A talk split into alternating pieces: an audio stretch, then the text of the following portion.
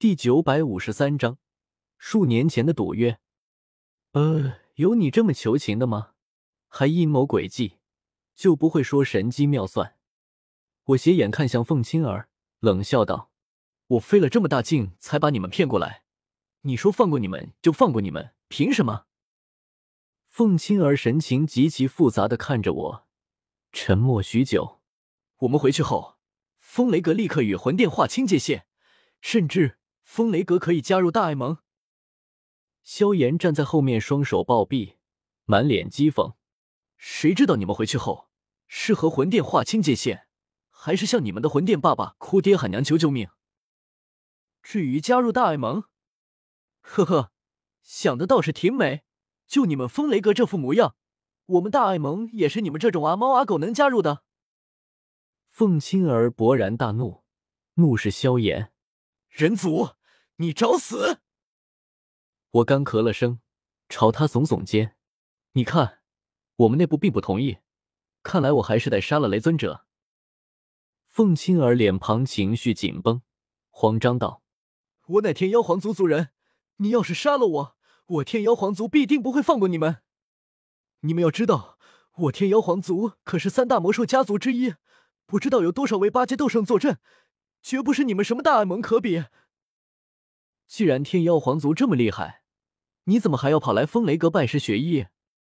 我古怪的打量着他，皮笑肉不笑。此话一出，凤青儿那副色厉内查的表情瞬间消失，无言以对。不是谁都像古元那样脑回路清奇，放着自家那么好的条件不要，非要把女儿送到犄角疙瘩里去。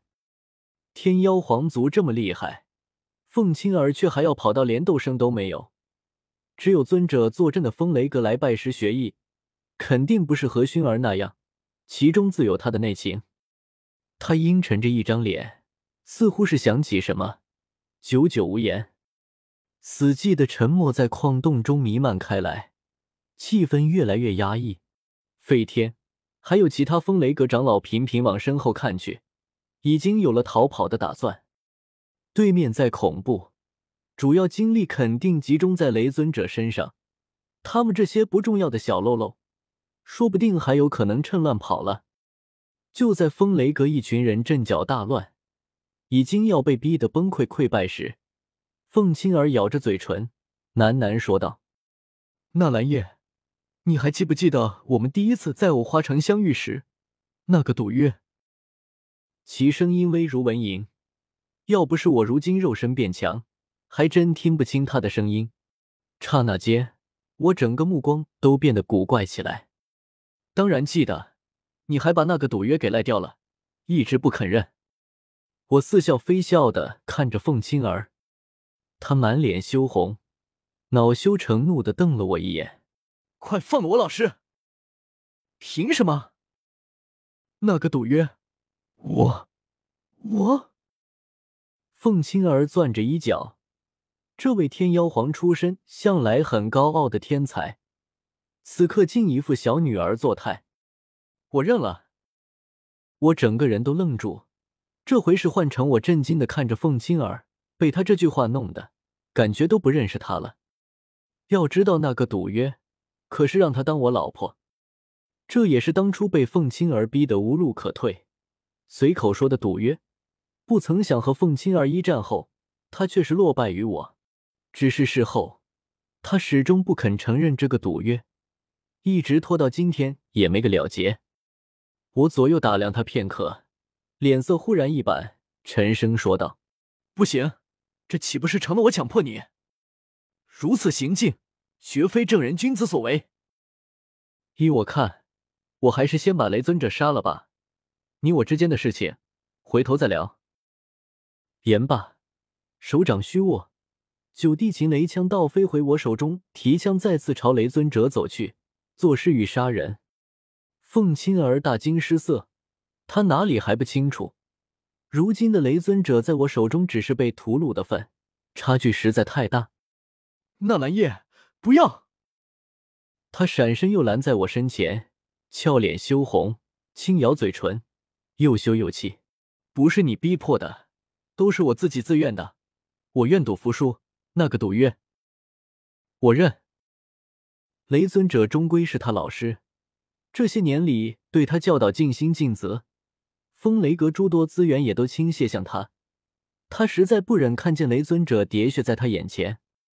何况，凤青儿美眸看着我，心底有几丝说不清道不明的感觉，只觉得与我在一起是一种很乱却又并不反感的情绪，剪不断，理还乱。这一下让我顿觉棘手，进退不得。多年前被逼无奈，几乎是当做苦中作乐定下的赌约。竟然在今日应验了，还成了阻拦我脚步的东西。一时间，我心绪复杂难平，提枪立于原地许久，迟迟没有动静。凤青儿又是紧张，又是恼怒的看着我，心想他都主动认了，在中州换成其他人，谁不跟疯狗似的答应？可我竟然想这么久，还一副勉为其难的样子。难道我变丑了？凤青儿悄悄摸了摸自己的脸颊，只觉得皮肤光滑细腻，并没有任何变化。场中形势又变，风雷阁一群人不知道凤青儿在说些什么，只觉得我放缓了脚步，觉得事情有转机，也不急着跑了。柳晴、绿萝等人莫名其妙，萧炎不耐烦嘟囔道：“纳兰叶和他有什么好讲的？还是趁早杀了吧。”还有冰河谷、天玄宗两家呢。凤青儿一颗心瞬间提在嗓子眼上，忐忑不安的看着我。我忽然朝他咧嘴一笑，扭头朝萧炎，更多的是对小医仙说道：“他出自天妖皇族，天妖皇族八阶魔兽都有许多。我们已经招惹了魂殿，不可再招惹另一个大敌。他杀不得。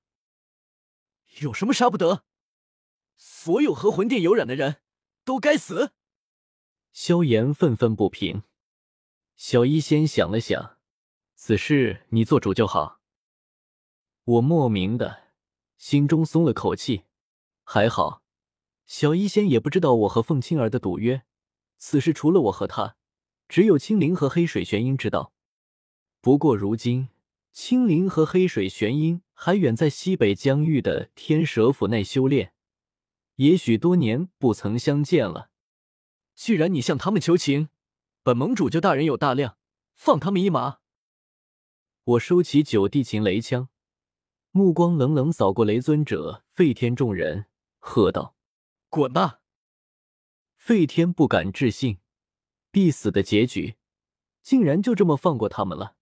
雷尊者面皮抖了抖，还从来没这么像阶下囚般被人对待。很想冲上来再打一场，却又终归不敢。